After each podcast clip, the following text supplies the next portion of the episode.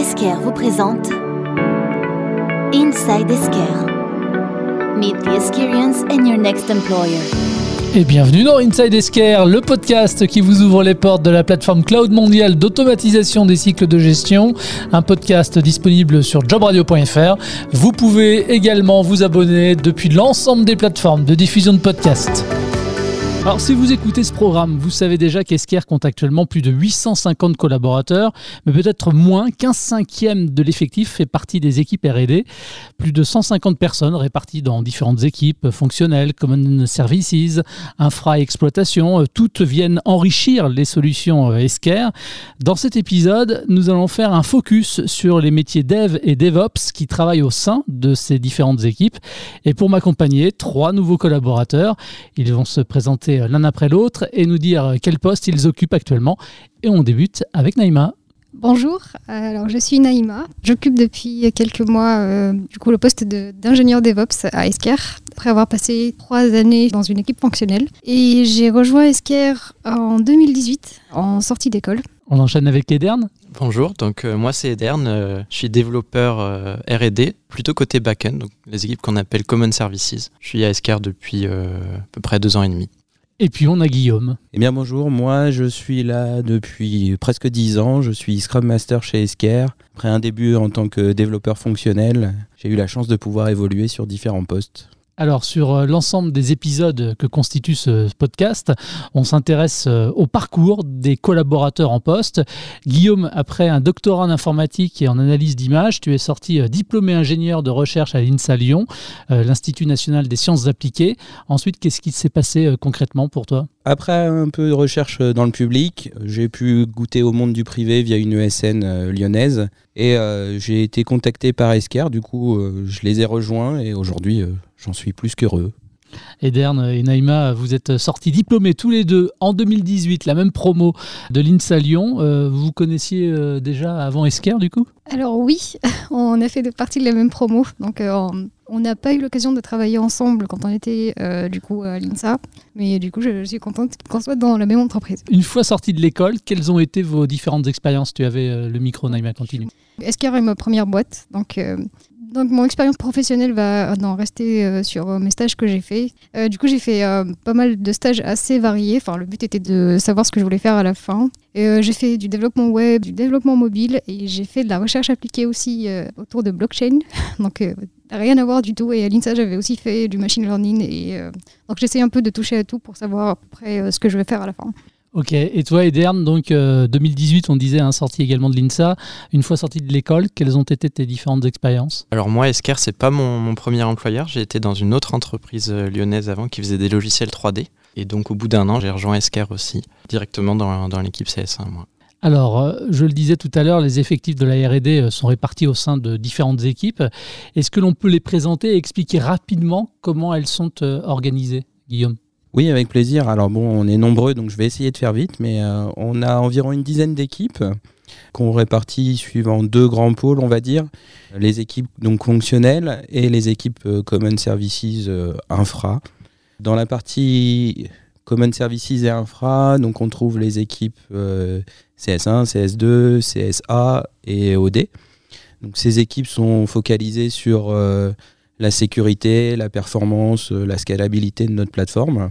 Et puis on a les équipes fonctionnelles qui, elles, vont être découpées en deux grands cycles. Le cycle fournisseur ou procure to pay qui va viser à faciliter euh, la gestion des achats, des commandes et des paiements associés. Et puis euh, le cycle client avec euh, donc un focus sur ce qu'on appelle le cycle order to cash avec donc une amélioration de l'expérience client en partant de la commande jusqu'au paiement également des factures associées. Tous les trois, justement, alors vous êtes euh, dans, dans, quelles équipes, euh, Naïma? T'es où toi? Je suis dans une équipe qui s'appelle CSA, Common Services Azure, qui s'occupe de créer nos infrastructures, donc les infrastructures qui vont accueillir notre produit sur euh, Azure, plateforme de cloud. Edern C'est une équipe assez proche, même voisine, qui s'appelle CS1. Donc on est vraiment, on va dire, au niveau du logiciel, l'équipe la plus bas niveau, c'est-à-dire euh, le plus au cœur du logiciel. Et euh, on s'occupe euh, des problématiques de performance, de sécurité et de scalabilité, c'est-à-dire de monter en charge avec la croissance de l'entreprise. Et du coup, Guillaume, quelles sont finalement les, les missions de, de ton équipe? Comme les, toutes les autres équipes fonctionnelles, leur objectif c'est de- d'utiliser le framework qui est existant aujourd'hui pour ajouter des fonctionnalités qui répondent aux besoins de nos clients, en particulier dans mon cas la gestion des factures et de leur envoi. Et donc c'est des fonctionnalités qu'on rajoute en JavaScript ou en TypeScript euh, en fonction des endroits où on fait ces modifications. Alors, on va repasser le, le micro à Naïma. Au croisement des équipes fonctionnelles euh, dev qui développent euh, de nouvelles fonctionnalités et exploitation, qui, les ops, qui gèrent donc les DevOps, qui gèrent l'administration des infrastructures. Il y a donc effectivement le métier de DevOps, Naïma. Est-ce que tu peux nous en dire un peu plus sur ton, ton job au quotidien, toi? Le but de mon équipe est de mettre en œuvre un des principes euh, du coup du DevOps, qui est euh, l'infrastructure as code, qui consiste à coder la création de l'infrastructure, de notre infrastructure, et à euh, configurer derrière les machines et les services qu'on va créer. Et euh, tout ça pour accueillir euh, le produit. Euh, donc le but étant aussi d'automatiser la, création pour aller plus vite, pour avoir euh, une certaine homogénéité. Est-ce que tu peux donner du coup des, exemples de ce que tu fais euh, qui soient vraiment parlants aux, aux personnes, aux futurs talents qui pourraient venir rejoindre ton équipe, par exemple aussi? Par exemple, au lieu d'aller euh, sur Azure créer euh, une machine virtuelle, on va euh, plutôt coder la création de cette machine et sa configuration pour qu'elle serve, par exemple, de serveur web. Et dans le cadre de tes missions, de cet exemple que tu nous as donné, toi, qui sont tes interlocuteurs, que ce soit à côté de toi, en direct, en interne ou en externe aussi? J'ai pas de contact du coup direct avec nos clients, donc mes interlocuteurs vont être plutôt donc à l'intérieur d'Escar, donc principalement toutes les équipes de la R&D et euh, l'équipe support et aussi euh, l'équipe des consultants d'intégration qu'on appelle chez nous du coup PS. PS. Et Derne, euh, même question, en quoi consiste maintenant ton rôle de développeur back-end au sein d'Esker Il y a plusieurs rôles. Déjà, euh, en tant que membre des équipes Common Services, on, on doit apporter une plateforme stable qui permette aux équipes fonctionnelles de développer des nouvelles fonctionnalités. Et ensuite, on a une, une responsabilité en ce qui concerne la sécurité, la performance. On, on peut avoir donc des clients euh, qui indirectement vont arriver à nous pour des problèmes de performance, de scalabilité, tout simplement de problèmes à, à résoudre au niveau euh, plateforme. Histoire de se projeter aussi davantage, est-ce que tu peux nous dire un petit peu à quoi ressemblent tes journées, les différentes missions? Est-ce que tu peux nous dire par exemple sur quoi tu bosses euh, en ce moment? Ouais, alors au jour le jour, euh, donc on est dans une entreprise qui met l'agilité au premier plan. Donc euh, on a tous les rituels agiles, que ce soit les stand-up meetings qui sont là pour faire un point de, synchronisation dans notre équipe en interne. On a euh, les rituels que les plannings, les rétrospectives qui sont des choses euh, intégrées au ce qu'on appelle le Scrum, qui est une méthodologie agile. Et ensuite, euh, pendant un sprint, c'est-à-dire une période de deux semaines, on va apporter des développements qui seront livrés à la fin de la période. Et donc je travaille la journée sur ces développements. Et qui sont tes interlocuteurs finalement? Donc on a indirectement les clients sur les soucis rencontrés sur la plateforme et on a aussi les autres équipes, que ce soit les équipes fonctionnelles qui ont besoin de nouvelles features ou euh, l'équipe euh, CSA dont fait partie Neymar et l'équipe EOD qui est une équipe qui est en charge de la plateforme elle-même, de son bon fonctionnement. Alors toi, Guillaume, un peu particulier, hein, parce que d'abord développeur dans une équipe fonctionnelle, tu es devenu Scrum Master. Déjà, première question, qu'est-ce qui explique cette évolution? Une personnalité peut-être atypique. J'ai deux grands besoins qui sont les challenges et euh, le besoin de contact avec du monde euh, le plus souvent possible. Alors, euh, en tant que développeur, j'avais plein de challenges à relever, mais Scrum Master en était euh, un beaucoup plus attrayant pour moi. Alors, en tant que Scrum Master, justement, tu as gardé ta casquette de développeur et tu continues à développer euh, des fonctionnalités en parallèle. En quoi consiste cette partie de ton job qui correspond aussi aux missions de ton équipe? As-tu aussi, là aussi, bah, quelques exemples de challenges que vous avez dû à relever et que tu peux nous présenter? Oui, alors pour mon équipe en particulier, durant la période de confinement, il nous manquait un outil de dématérialisation de notre euh, Scrum Board, qui est notre outil de suivi euh, de nos tâches au quotidien. Du coup, j'ai pris plaisir à développer ça et aujourd'hui, il est utilisé par une bonne partie de la R&D, donc euh, je suis plutôt satisfait de cet aspect. Et puis plus largement, en interne, nous développons aussi des applications custom pour l'usage interne d'Esquire, donc qui ne sont pas vendues, mais qui nous facilitent le travail au quotidien. Et à titre personnel, j'ai pu travailler sur une solution de gestion des candidatures pour Esquire, qui nous permet de les suivre au quotidien et de les faire avancer au mieux. Au sein de vos équipes, euh, tous les trois, Quelles sont les différentes technologies euh, que vous utilisez? Sur quels outils finalement vous, vous travaillez? Guillaume, tu avais la main. Dans les équipes fonctionnelles, on travaille essentiellement euh, sur du JavaScript, euh, TypeScript, avec un petit peu de C Sharp à l'occasion et encore plus rarement du C++, mais euh, on a un gros focus sur le JavaScript, on va dire. Edern, tu souhaitais ajouter quelque Ouais, chose? ouais, euh, donc au au niveau back-end, euh, il y a beaucoup de technologies parce qu'on est sur un produit qui est très gros et une R&D qui lentement mais sûrement arrive euh, peut-être vers les 200 personnes. Donc euh, on va dire au cœur de l'application, il y a du C++, du C Sharp. Et après, sur des problématiques spécifiques, on va trouver des technologies qu'on qu'on va pas forcément retrouver ailleurs. Par exemple, sur le- la thématique du disaster recovery, je vais expliquer, on travaille avec du Kafka. Donc, disaster recovery, c'est une grosse problématique d'actualité, on va dire. Vous avez dû entendre parler récemment de, des ransomware, ou même, il y a, je crois, c'était il y a un an, il y a eu un incendie à OVH. Donc, qu'est-ce qu'on fait euh, quand on perd euh, tout un serveur, tout un data center? Comment on fait pour repartir euh, de l'avant le plus vite possible pour les clients? Donc c'est- ça, c'est une des problématiques qui amène des technologies spécifiques pour répondre aux besoins. Donc ça, ça dépend tous les jours. Et après, au niveau de la R&D en général, on, on utilise tous des outils de collaboration, par exemple Git. Donc on, on passe sur GitHub, on a du Azure DevOps pour des pipelines, etc. Alors justement, puisqu'on parle des DevOps, euh, sur quel techno vous, euh, vous bossez, euh, Naïma? Alors, c'est un peu les technos classiques de l'automatisation d'infra. On utilise Terraform pour créer nos ressources sur Azure, encore une fois. Ensuite, on va utiliser soit Chef ou Ansible pour configurer les différentes machines et services qu'on aura créés avec Terraform. On a aussi un peu de Python, mais ça, c'est pour des tests, pour des tests auto. Alors, toutes les équipes euh, du département R&D participent euh, à l'enrichissement euh, des, solutions Esker. Comment est-ce que vos équipes collaborent finalement entre elles? Tout à l'heure, je te parlais du Scrum, méthodologie agile, donc qui est plutôt faite pour euh, des petites équipes, on va dire. C'est variable en fonction des sources, mais on va dire entre 4 et 8 personnes, qui permettent de faire des développements de façon fluide et d'avoir du, feedback pour pas partir dans un tunnel et à la fin pas avoir un, un produit satisfaisant. Mais quand on est dans un ensemble d'équipes euh, qui est au-dessus de la centaine de personnes, il faut rajouter une surcouche à ça. Nous, on utilise le less. Et donc, on va ajouter des points de synchronisation, des endroits et des moments où on peut communiquer entre équipes et, et s'accorder, que ce soit sur le fonctionnement de la R&D ou vers où on veut aller euh, en tant qu'entreprise. Je veux bien compléter un petit peu si vous voulez. En plus des points de synchro, on a des points de partage, on va dire, notamment des journées dédiées qu'on, chez Esker on appelle des Tech Days, durant lesquelles euh, chaque membre de la R&D peut partager sur euh, une nouvelle techno, euh, qui soit dans le produit ou non, mais qu'on trouve intéressante pour que tout le monde ait un niveau d'information euh, sensiblement équivalent. Justement, puisque tu parles de, techno et d'informations euh, équivalentes pour tout le monde, comment est-ce que vous faites aussi pour euh, vous maintenir à jour sur les technos et puis bah, vous inspirer des bonnes pratiques euh, internes, voire euh, externes L'avantage des méthodologies agiles, c'est qu'on peut prendre du temps euh, pour s'auto-organiser au sein des équipes. Mais même au-delà de ça, euh, Esker nous propose aussi des formations euh, par l'externe ou non, qui soient en auto-formation ou en formation sur site, pour qu'on reste le plus à jour possible. Et euh, l'avantage d'être aussi nombreux, c'est qu'il y a toujours quelqu'un qui trouve un sujet à partager. Sur la veille aussi, on va à pas mal d'événements, que ce soit des conférences, des Vox, Mix IT, d'autres événements tech.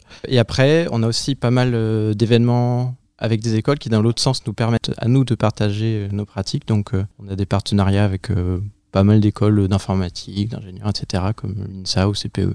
Je vous pose la question à tous les trois. Quelles sont, d'après vous, les qualités requises pour pouvoir exercer en tant que développeur ou DevOps? On parle là de savoir-être. Edern, sur les développeurs, qu'est-ce que tu pourrais dire en termes de, de qualités requises? Je dirais qu'au niveau des hard skills, euh, comme on dit, c'est pas si important d'être expert dans un langage et c'est pas forcément requis euh, pour être euh, bon dans notre métier. Au niveau des, soft skills, je pense qu'il y a quand même des choses qui sont nécessaires. Niveau collaboration, bien communiquer, être prêt à travailler en équipe parce que c'est un métier qui se fait pas seul en fait. on passe la plupart de notre temps à travailler à plusieurs.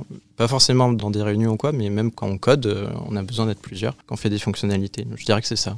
Naïma, chez les DevOps, quelles qualités sont requises pour pouvoir euh, exercer la profession? Alors on peut parler des hard skills, bien entendu, mais euh, les soft, le savoir-être euh, de manière générale.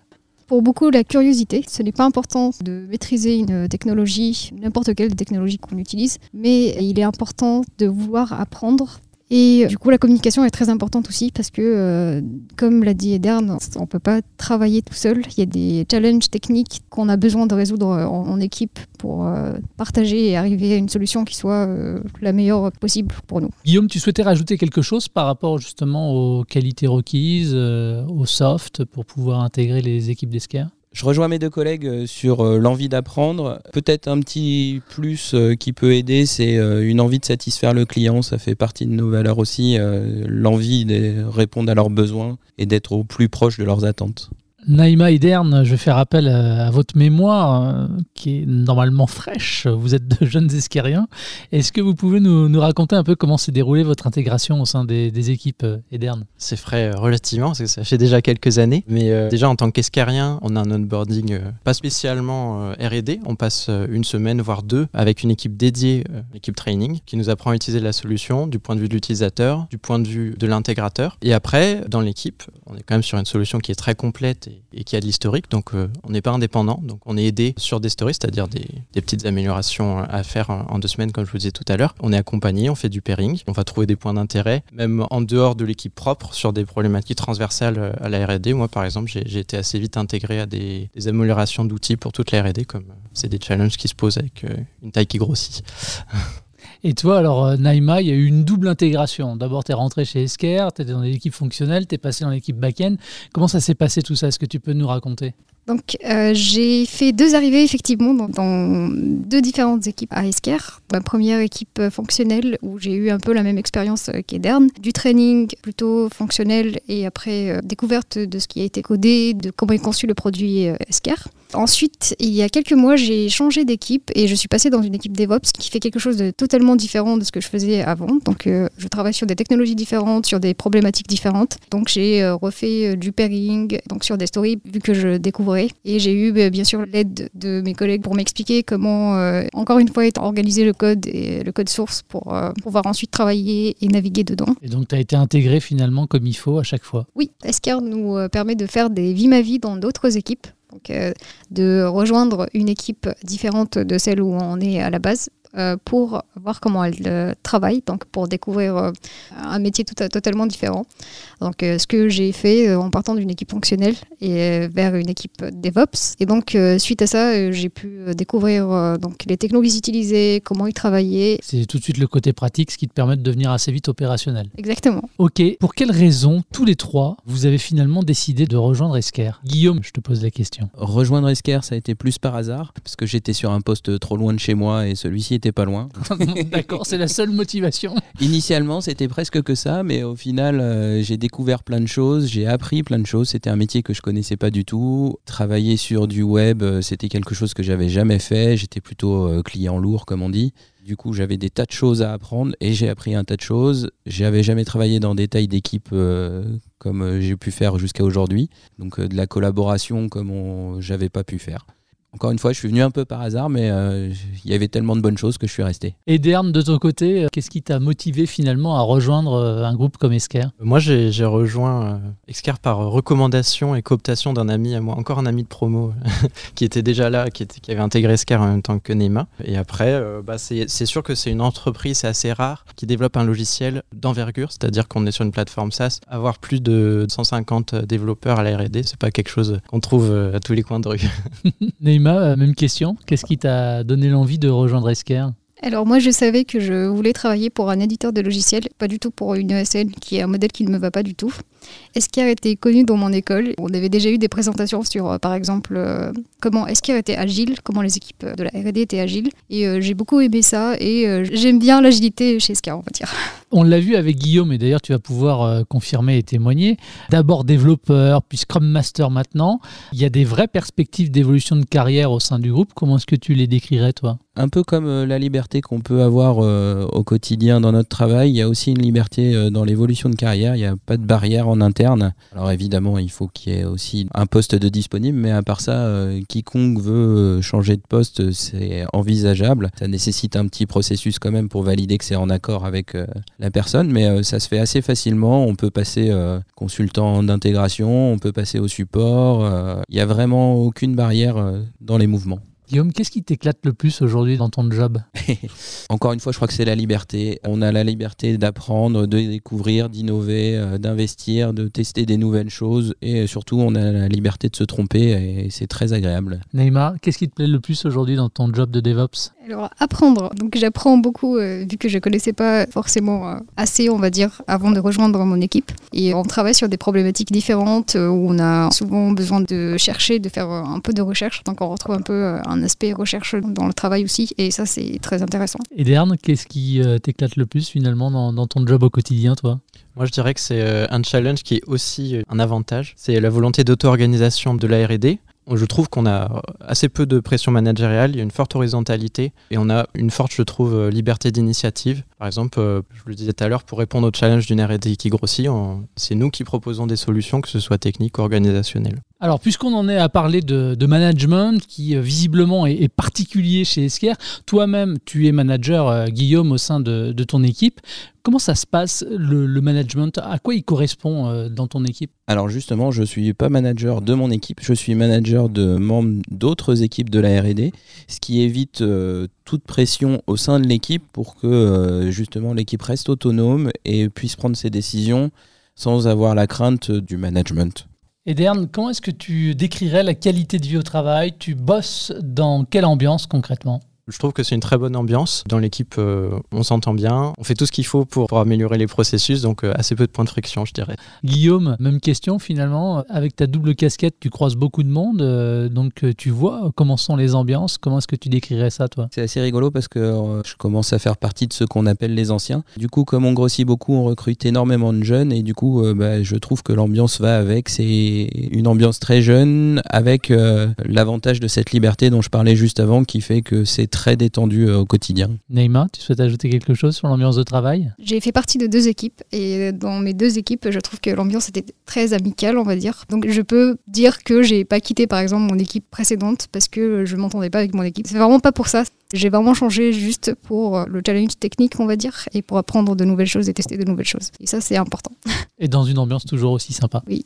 ce sera ma dernière question et que je pose à l'ensemble des interlocuteurs qui viennent euh, sur ce podcast. Finalement, pour vous, pour tous les trois, quels sont les avantages aujourd'hui à rejoindre le groupe Esker Allez, vas-y Guillaume. Allez, j'y vais. Moi, je pense que c'est une constante, mais je le répète, si vous avez envie d'apprendre et en plus de le faire dans une ambiance détendue, euh, n'hésitez pas à nous rejoindre. Neymar En plus de pouvoir travailler dans une ambiance très sympa, de ne pas avoir de pression managériale. Donc Esquire a des valeurs qui sont partagées avec euh, ses employés? Donc elle est à l'écoute de ses employés, de leurs besoins. Et euh, ça, c'est très important.